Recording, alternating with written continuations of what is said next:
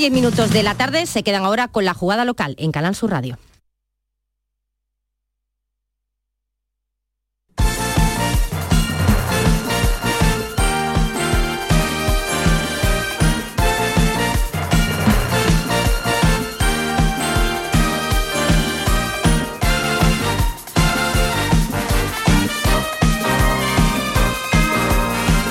La jugada de Canal Sur Radio, Sevilla.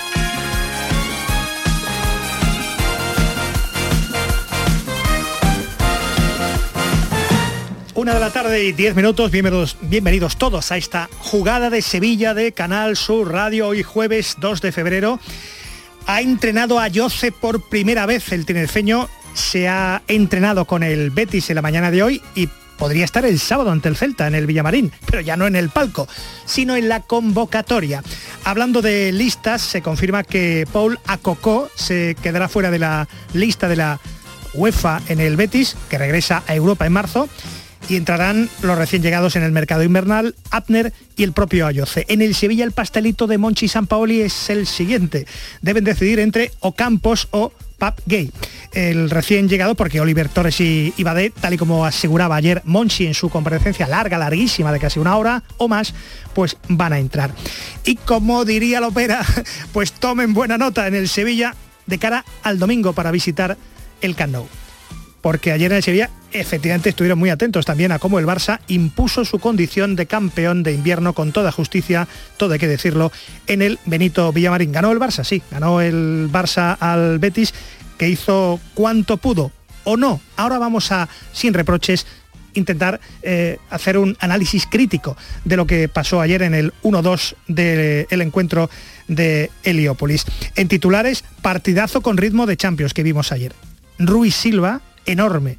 Eh, aplazó lo que después parecía inevitable, que llegara el, el Barça con las rebajas y, con los goles del triunfo. Parece que no preocupan los problemas físicos de Fekir, que duró una hora, pero sí que, sí que preocupa que le meta competición como dos partidos a William Carballo por decir, junto al árbitro, con el partido acabado, qué vergüenza. A ver qué se puede alegar para que se quede no en dos, sino en uno tal y como parece después de que anoche la gran jugada, ya con Antonio Camaño y Luis Alberto Gutiérrez, os leyéramos la, eh, el acta eh, arbitral. Y mira que Tomás Furés, buenas tardes y, y, bienvenido, querido. Muy buenas tardes. Y mira que de Burgos vengo Echea, de Burgos vengo Echea, es un árbitro, digamos que bien visto en el Betis. Ayer no, no fue, no se le ha dado mal. no fue decisivo, pero tampoco es que ayudara mucho la criatura.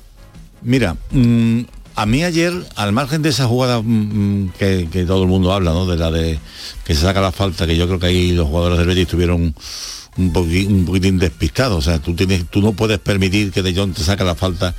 Es verdad que no se, estaba, no se sacó donde se tenía que haber sacado, pero esto es fútbol y esto es para listo. Y, Ahora me cuentas. Pero, pero, pero eh, mmm, al margen de eso, para mí lo peor de De Burgos Bengoche ayer fue las faltitas que eh, al, Betis le, pitaba la faltita y al Barcelona no. Ahí yo creo que sí tuvo barriendo un poquito hacia el equipo fuerte. Sí, porque además eh, es una constante que al final eh, machaca a la psicología de, del futbolista que juega ante un equipo superior. Eh, Al Betis en cualquier caso, incluso en el segundo gol, porque no te pueden hacer el segundo de córner, te lo pueden hacer, pero no te lo deben hacer. Faltó algo de picardía en ese primer gol en contra y, y también faltó acierto de cara a la portería de, del Barcelona.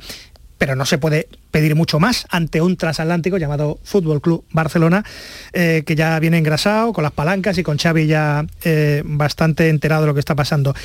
Con dos puntos eh, menos que hace un año, ¿no? Está el Betis con sí. 31.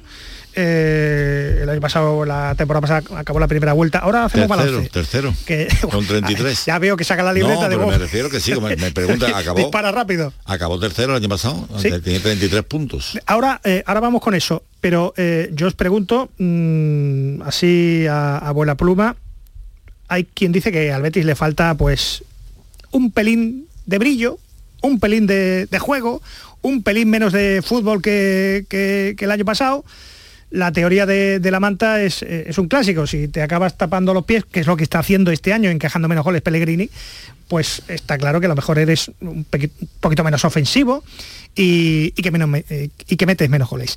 Eh, vamos a estar todo el año con esto. Si a lo que aspira al Betis es a la cuarta plaza, la Champions, o solo le va a dar para la UEFA y porque ahora hablaremos de, lo complicado que se pone Europa. Lo mejor es que a Pellegrini ya, bueno, no, Pellegrini no es un hombre de, excusas y eso que, hemos ganado, sí, sí que es verdad.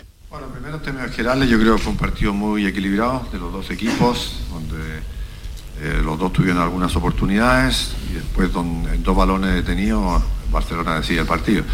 El primero que viene primero de una falta de Hitor muy clara al cerca del área, los jugadores después se quedaron reclamando, la jugaron rápido y nos agarraron mal parados eh, en, ese, en ese balón.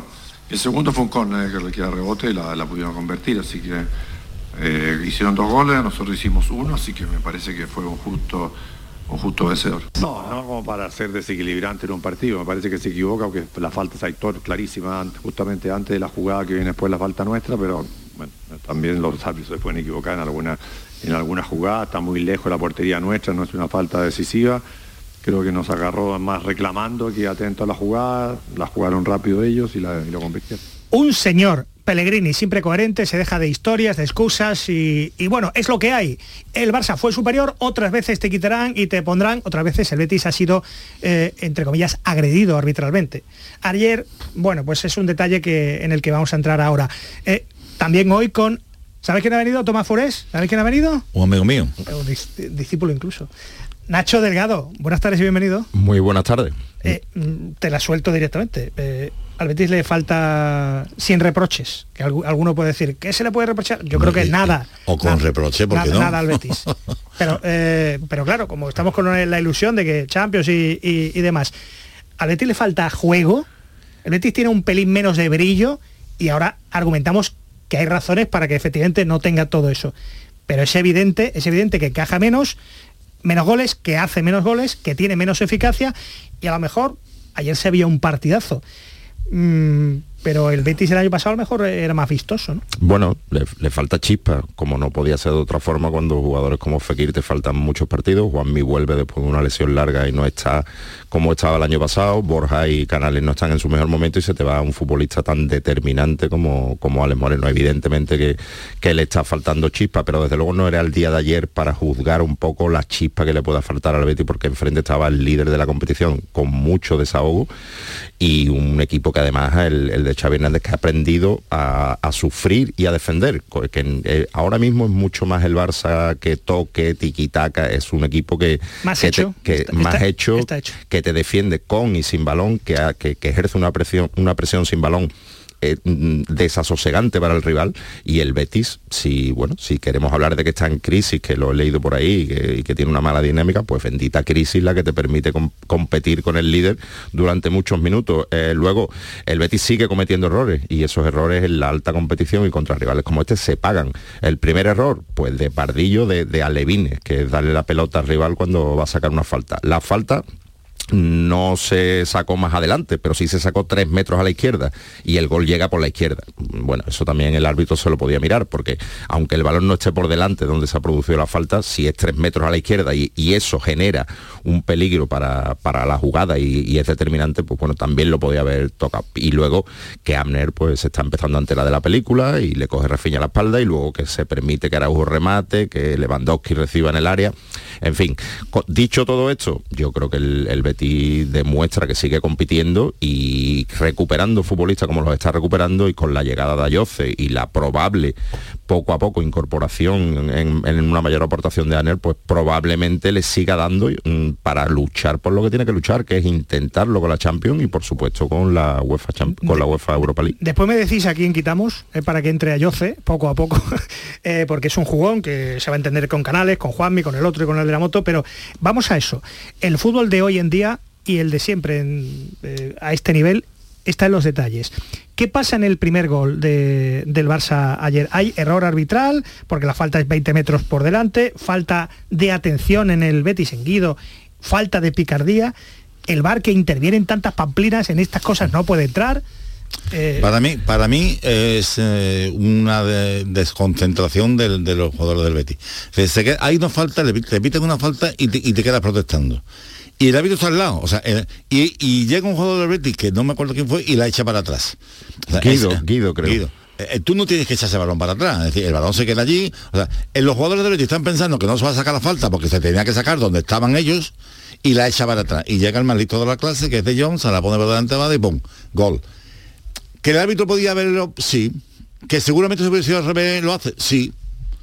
O sea, ese, ese, gol lo hacen en el Bernabéu en contra del Madrid o en el Nuca en contra del Barcelona y, se, cae el estadio.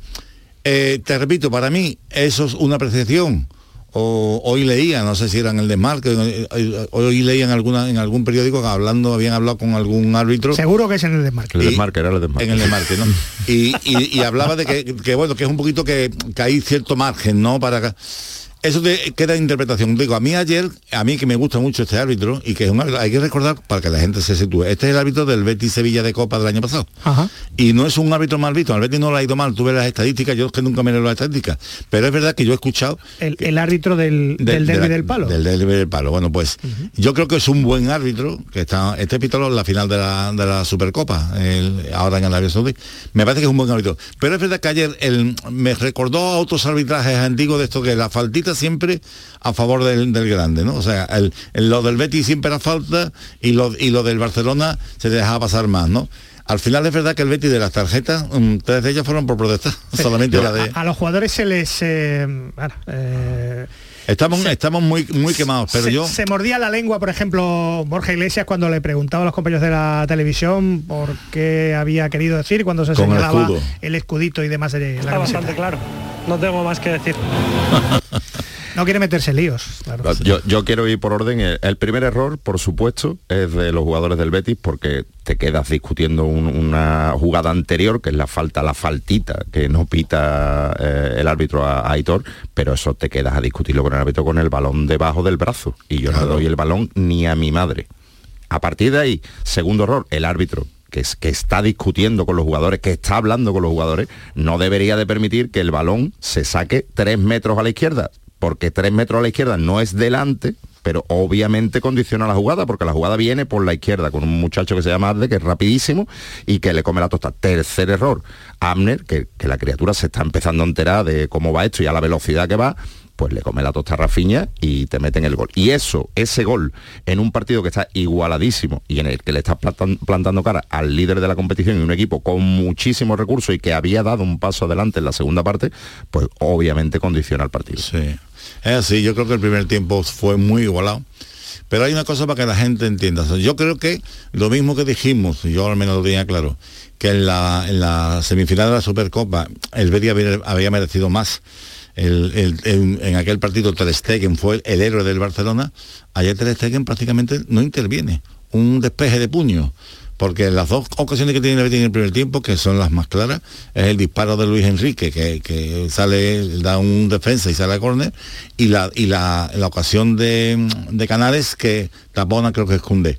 O sea, el portero, y sin embargo, en el, primer tiempo. El, el Ter Stegen esta vez fue Ruiz Silva. claro, que fue, fue, aplazando lo que parecía inevitable porque hizo, auténticos paradones. mira, en el primer tiempo, la, primera jugada que es la que él le saca los pies, se la quita de, de los pies a Pedri, hasta entonces el Barcelona prácticamente no había quedado tampoco peligro. Eh, había quedado más peligro el Betis en esos primeros si te, si te, fijas, si me permite, Tato, las ocasiones del, del, Barça en la primera parte provienen de errores del Betis. No, no de jugada. El, Barça en ningún momento arrolló al Betis. No, no, no. Ni, el Barça hoy día es Dembélé básicamente es Dembélé y Dembélé no estaba.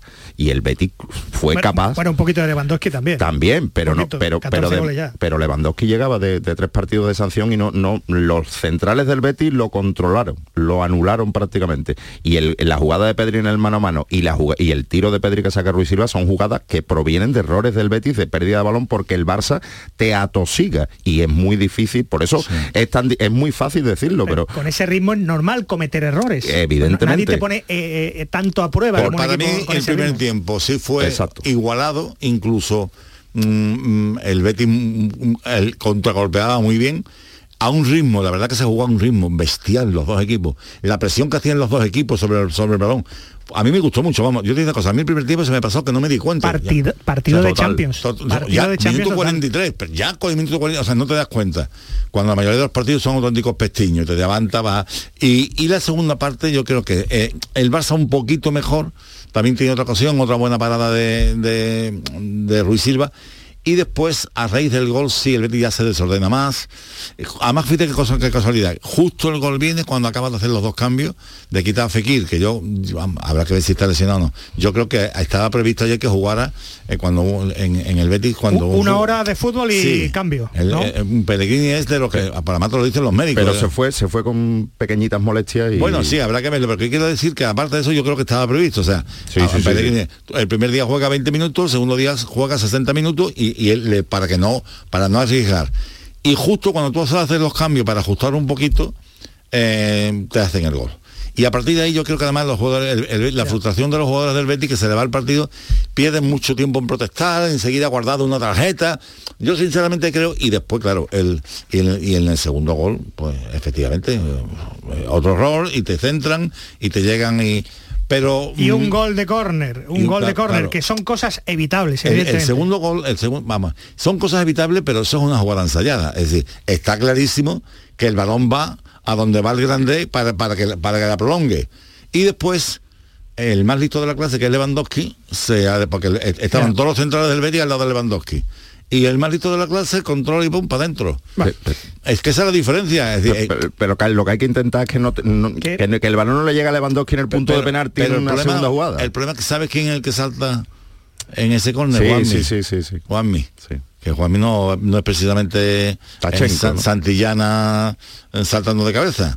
Eh, entonces, entonces en ese balón que se prolonga es donde está el error. Así que, así que el Barça es, es un, es un, enorme atenuante eh, para que le podamos reprochar algo al Betis. El Barça el Barça va camino de, ejecutar un cambio de ciclo en el fútbol español y puede que en el europeo. A, de 100 puntos. Eh, entonces, mm, ¿qué se le puede pedir más al Betis? Que le echó orgullo, que compitió, que estuvo ahí, que mantuvo el ritmo y poco más se puede decir. A ver si en esta segunda vuelta puede recuperar algo de brillo, eh, eh, porque con el brillo vienen los goles, viene la eficacia el y, Barça, viene, y viene el mejor Betis de Pellegrini. El Barça ha recibido en la primera vuelta siete goles uno, uno se lo ha metido él solo, Cundé, y tres se lo ha metido en un mismo partido de Valencia mm, bueno, eh, no, es fácil meterle mano a este equipo. Y además te digo una cosa, el Barça que en los últimos partidos a mí no me estaba gustando, tanto en la Supercopa como ayer, me gustó mucho. Una, Es decir, el Barça cuando tiene enfrente a un rival de más nivel,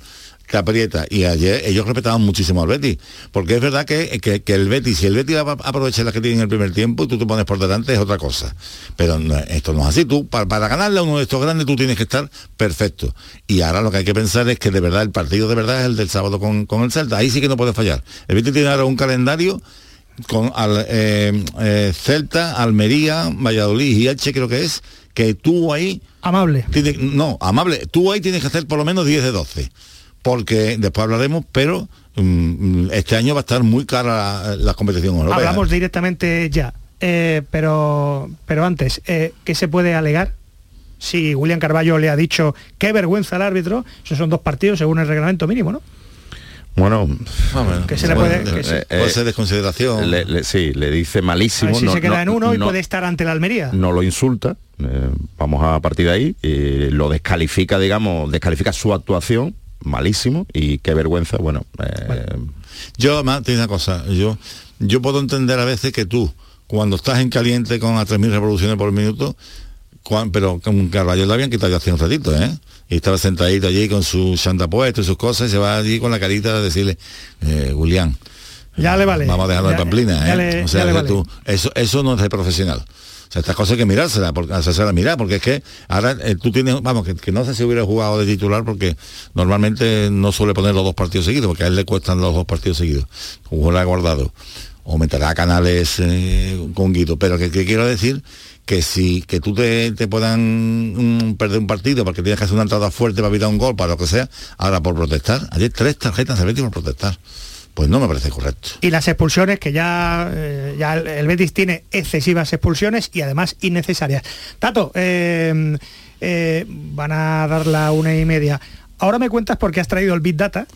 tu, Big, Data es un, ese, es un blog, pero, pero de anillas, no digital. Ahora me cuentas si efectivamente el titular es así. El Sevilla necesitaría 40 puntos, 40 puntos en la segunda vuelta para llegar a competición europea. Pero al hilo de lo que decís vosotros, si el Atleti Bilbao y Osasuna, uno de los dos, va a jugar la final de Copa ante uno de los dos grandes que van a estar en Liga de Campeones, eso quiere decir que este año el sexto va a la Conference League. No, no, tiene que ganar la... Siempre y cuando el Osasuna y el Atleti Bilbao no estén entre esos primeros clasificados. Vamos a ver. Para que el para que el séptimo puesto sea para el es para el campeón de copa o sea hay una plaza para de, Europa League. La sexta plaza es de Europa League. Eh, esa es para el campeón de copa si el campeón de copa es el Madrid o el Barcelona si no hay no hay lugar ¿entiendes? Si el campeón de Copa fuera el Atlético Bilbao o, Osasuna y han quedado entre los seis primeros, tampoco hay lugar. El séptimo va a la Conference League. Si eh, si no, en, las circunstancias normales, eh, los cuatro primeros Champions, el quinto y el sexto Europa League y el séptimo Conference League. Pero eso que mm, este año tienes eh, la, posibilidad de que el séptimo se quede fuera. el sexto clasificado de, en la liga no, no vaya a competición europea. ¿Entiendes? porque, porque no, que jugaría Conference League Confería, ahí está, confería Lo que el finalista, el finalista, claro, el finalista es el que le roba la plaza, por ejemplo, a un equipo como el Betis. Eh, y ese sería el problema. Claro, porque lo normal, o sea, viendo cómo va la temporada, no, no parece normal que Athletic y Osasuna, aunque están cerca, pero eh, que, eh, queden por encima de, equipos como Villarreal o, Betis. Pero, pero veremos. Lo que quiero decir que, bueno, el año pasado estábamos en circunstancias parecidas porque el Valencia tampoco estaba, si el Valencia hubiera, hubiera ganado la Copa, también hubiera habido más problemas con... Vete, preparando el, Big Data porque está por ahí Ismael Medina. Hola Ismael, buenas tardes y bienvenido. Chuchi. Hola, ¿qué tal? Muy buenas a todos. Oye, lo, primero, así en titulares, mm, porque estos señores no me terminan de sacar de dudas. ¿Qué debe de anotar el Sevilla que pudo, pudo haber aprendido anoche en el Villamarín? Es decir, no ir a tumba abierta, que tampoco es que a lo mejor pueda, ¿no? Ni quiera pero ir a, ir a un intercambio de golpes con el Barça en el Cano, eso es, eso es suicida. El, Sevilla que yo creo que no está para ir al intercambio. No está para eso, no, está para eso. Eh, eh, yo, yo, yo me sorprendía cuando hablabais de, de, competición europea, cuando el Sevilla ahora mismo su objetivo, porque lo está demostrando, es mantenerse en primera división. Eh, bueno, el Sevilla para puntuar en Nou Camp tiene que hacer un partido perfecto, perfecto, y que el Barça esté a un nivel medio, medio bajo. Mm, si es que ayer el Betis, que en la primera parte compitió y compitió bien defensivamente, y el Betis está a un muy buen nivel, no le dio para ganar al Barcelona jugando para mí un muy buen partido, bueno, el Sevilla lo que tiene que intentar es competir, algo que ha hecho en las últimas jornadas, pero rozar la perfección y que el Barça no esté bien, es muy superior el Barcelona, por algo es líder y el Sevilla está peleando por la permanencia. Bueno, eh, eh, Pellegrini ayer hacía balance de la primera vuelta del Betis.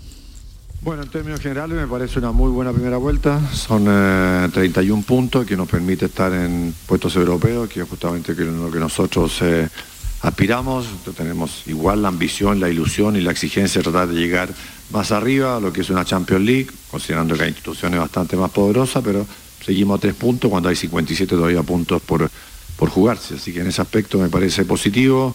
Eh, los datos que dicen de la primera vuelta del Betis. Bueno, pues los datos y ahora hablamos de la del los dicen, dicen que la primera vuelta tiene dos puntos menos que el año pasado. El Betis el año pasado era tercero con 33 puntos. Estaba a 8 del Sevilla, que estaba, a, falta de dos jornadas, estaba a dos puntos, pero el Betis perdió los dos últimos partidos de la primera vuelta y el Sevilla los ganó. Entonces acaba la primera vuelta, el Madrid con 43, el Sevilla con 41, el Betis con 33 hizo 32 puntos en la segunda vuelta y se metió como sexto se metió se metió en, la Europa League.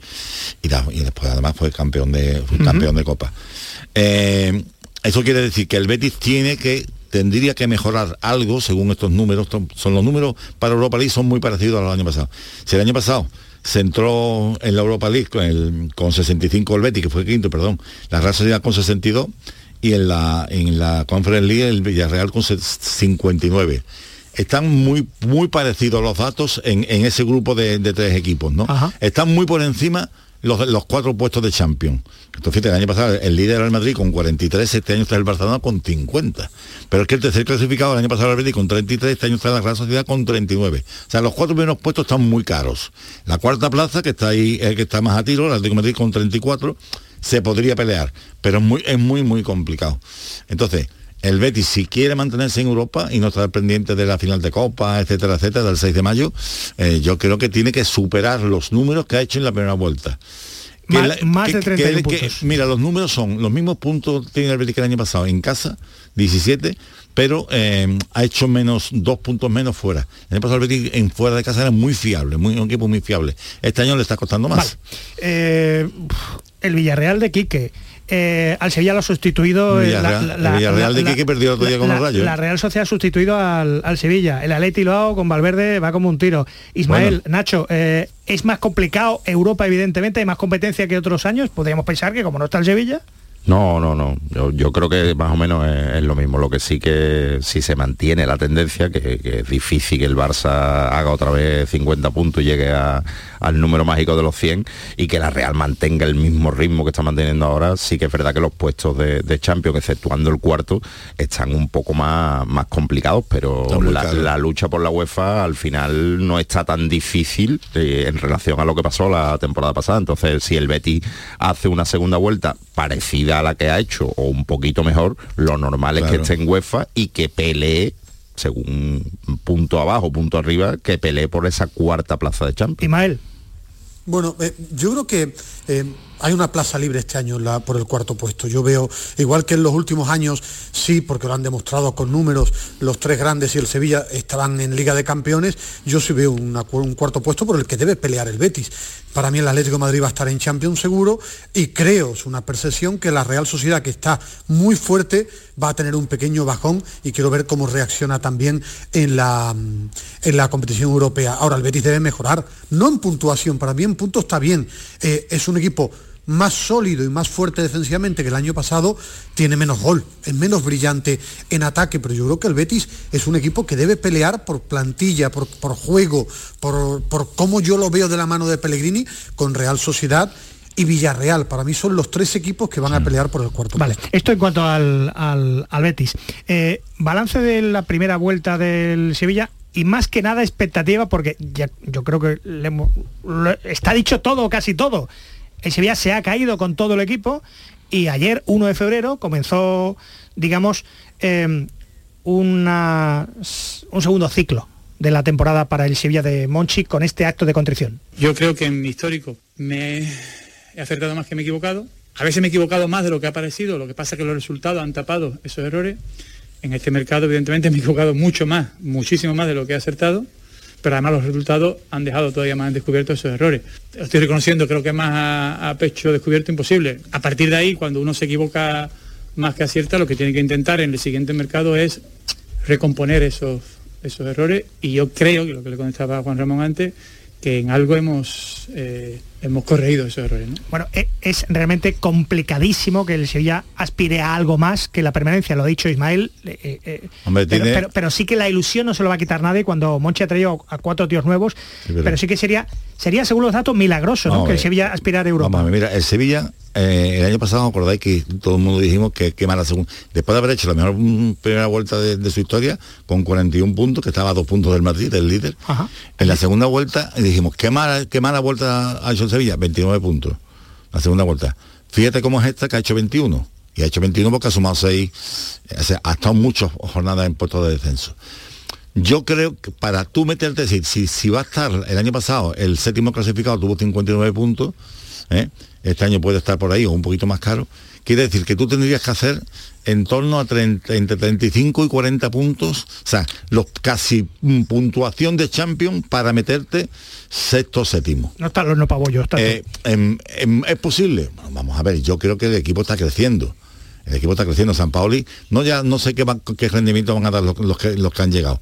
Yo sé que con lo que hay ahora mismo, empiezan a dar más sensación de equipo. Están subiendo sus prestaciones algunos futbolistas. pero, no creo que le den, yo sinceramente siendo honesto, creo que sería un sorpresón que le diera para llegar a Europa. Pues está bien establecer eh, eh, las cosas tal como están. Mm. Está bien que sepamos a, qué atenernos, por si alguno...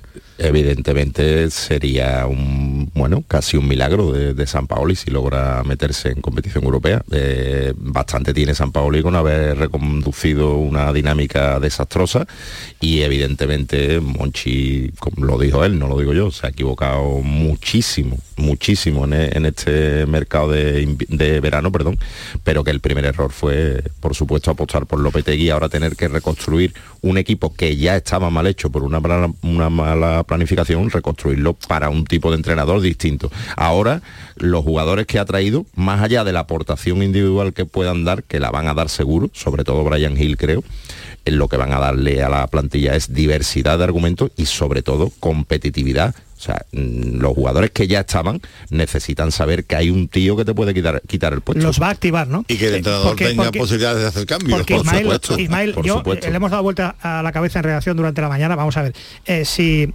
eh, si ahora vienen cuatro tíos nuevos, digamos que San Pauli ha acabado ya su particular pretemporada, ¿no? Ya se ha enterado de que va la película, ya conoce a los jugadores. Espérate, termino.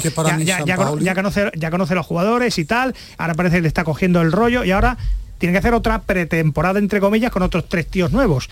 Eh, la versión de la teoría de Nacho es que efectivamente activa el vestuario, pero, pero tiene esa dificultad de tiene que meter, no sé si por, por obligación, incluso a tres tíos nuevos a los que conoce o no conoce, o Campos, Brian, Pape, Gay, que eso tiene ganado San Pauli. Dime, dime bueno, yo, yo, yo, creo que eh, eh, el, el, gran objetivo del Sevilla es mantenerse en primera división porque el equipo estaba muerto hace un mes.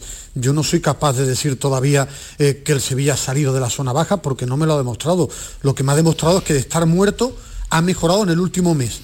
Lo veo más equipo, más competitivo, sabe lo que quiere. San Paoli eh, ha tocado teclas que de momento le está funcionando. Hablar de otra cosa para mí es una irrealidad. ¿Qué le van a dar los fichajes? Le van a dar profundidad de banquillo. Le va a dar dos extremos que tienen algo que no tenía el Sevilla, que es eh, chispa, potencia y velocidad. O Campos y Brian. Eh, sí, para mí eso sí le dan un salto a la segunda unidad para que haya rotaciones. Badé ha mejorado, pero es que el nivel defensivo era muy bajo. Pero es que yo al Sevilla lo veía un equipo muerto. Entonces, de estar muerto absolutamente, porque lo decían las sensaciones y los números, ahora mismo tiene que sacar la cabeza y para eso necesita regularidad, eh, seguir trabajando, seguir compitiendo, ver si es capaz de, a medida que van subiendo el nivel de los rivales, ofrecer alternativas. Yo creo que el, objetivo del Sevilla esta temporada es la salvación. Y a partir de ahí, Monchi, que ayer hizo algo importante en rueda de prensa, que es reconocer errores, porque otra cosa hubiera sido imposible, el activarse para ser un proyecto que el Sevilla vuelva a ser competitivo en el futuro. Yo creo que esta temporada el objetivo del Sevilla, salvo un sorpresón en la Europa League, que a día de hoy me cuesta verlo, es mantenerse con solvencia en primera división, porque el enfermo hace un mes estaba con muy mala cara. Pero mala cara es que algunos pensaban que estaba hasta sin pulso, yo entre ellos. Y ahora lo que tiene es pulso y ya puede comer, pero tampoco está en planta para salir que, a hacer Que nadie se enfade. Vemos brotes verdes o, rojos, pero vemos brotes en el Sevilla. Sí, porque, porque hay otra cosa que, creo para mí lo más importante y es que mm, San Pauli le ha dado vigor. O sea, San Pauli ha reconstruido físicamente el equipo. El equipo compite porque físicamente puede. El equipo antes, el Sevilla, el, más allá de la primera parte, los primeros 60 minutos, no podía con las calzonas. Ahora mismo llega al minuto 90 perfectamente. Y en esas condiciones es mucho más fácil que su fútbol pueda ir calando en los futbolistas que tiene y en los que vienen. Y luego, eh, esos futbolistas que vienen, ahí, bueno, yo creo que tengo mucha confianza en Brian Hill, porque aparte de que conoce la casa y conoce a muchos de sus compañeros, que no hace mucho estaba con ellos, es que mm, es un futbolista que se abraga un poquito en, Inglaterra y que le da, como bien ha dicho Ismael, al, Sevilla algo que le falta y que es fundamental para el juego que quiere San Pablo y que es desborde en banda. Y, y después de escucharlo supongo que habéis hecho ya la digestión de esa hora de, speech de Monchi ayer. Una hora hablando de Monchi da para mucho. Para mucho, mucho.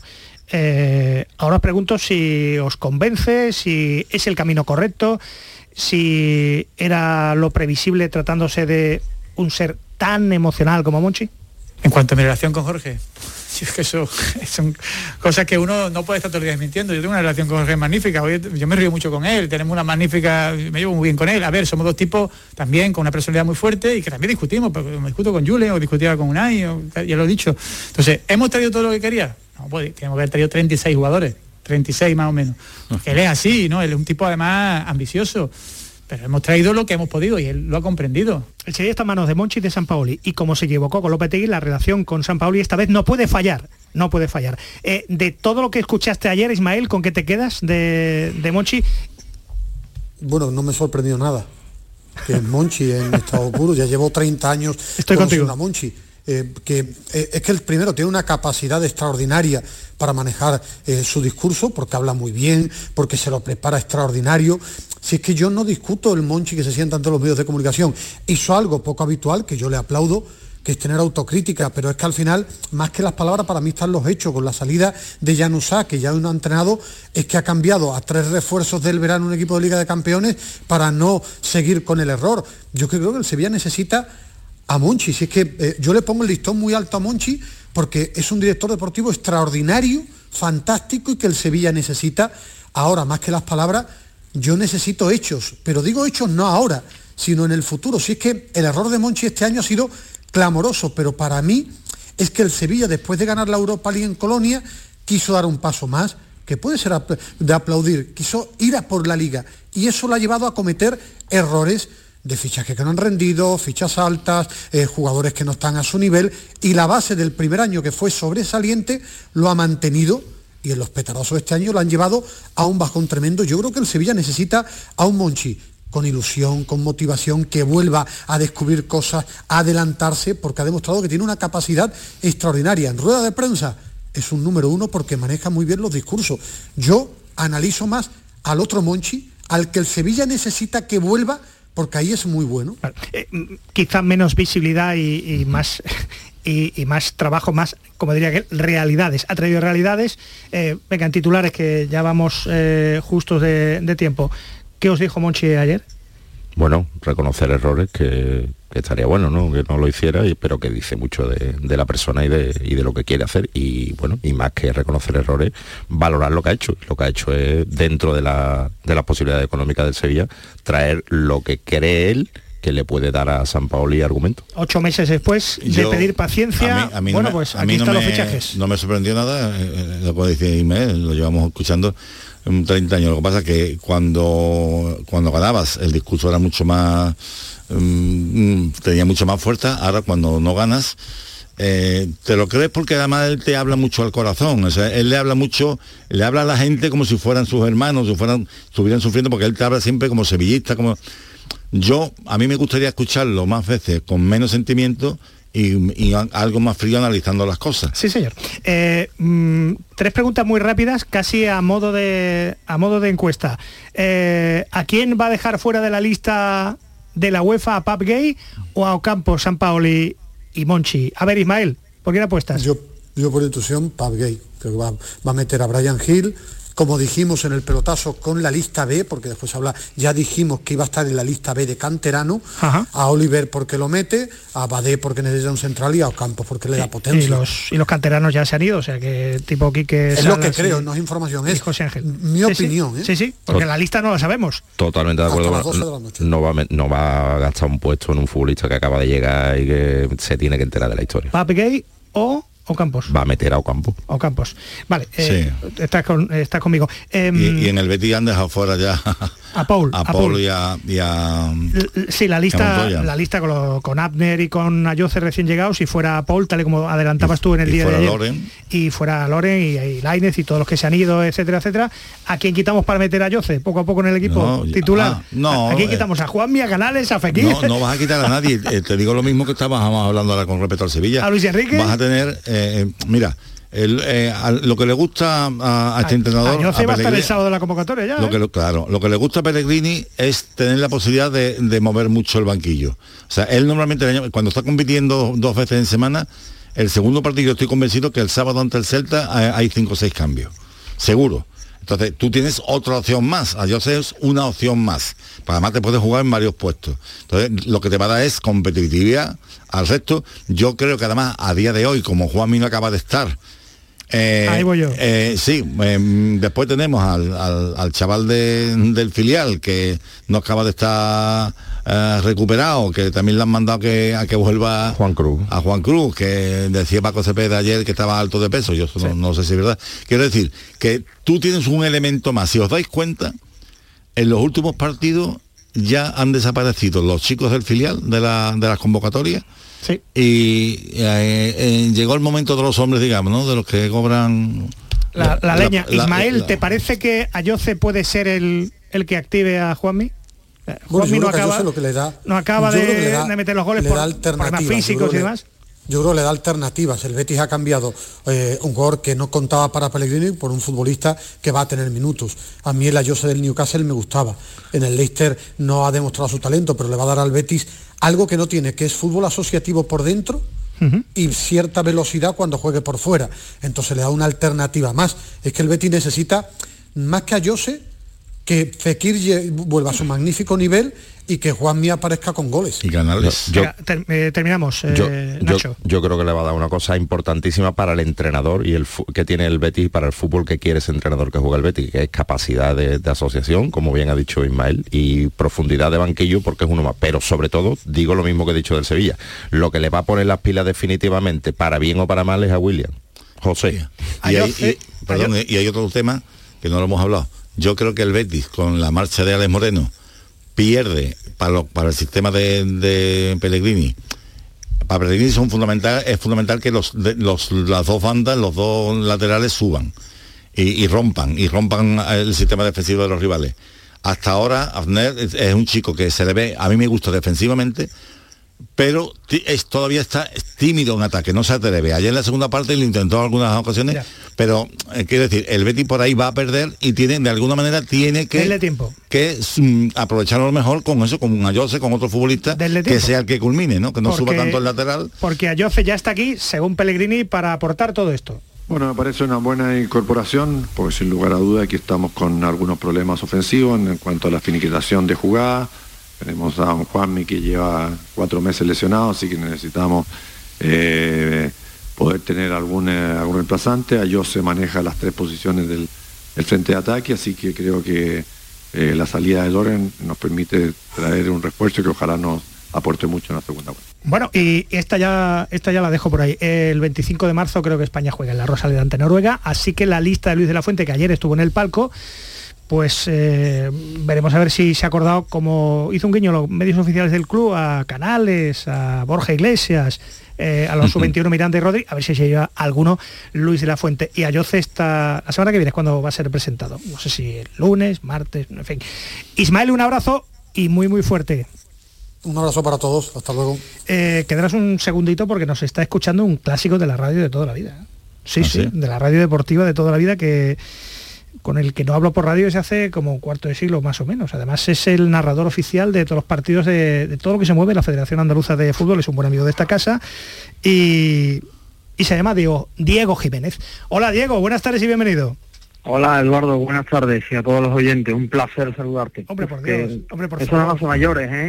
Eso que acabas de decir nos hace muy mayores. Bueno, a ti. Un cordial saludo a, Tato también. Eso a ti. Eh, gracias, Diego. Sí, sí. Tato está hecho un chaval. Aunque, eso vosotros, aunque en espíritu, aunque en espíritu ando joven, ando joven en espíritu. Por lo menos lo intento. yo además que tengo 72. Tato protagonizó la, Tato protagonizó la película del becario. A, mí no me, a mí no me saluda porque de vez en cuando hablamos. oye, oye, muy rápidamente, que habéis presentado el mes que viene vuelve Sevilla Fútbol al Prado de San Sebastián, que es donde se jugó.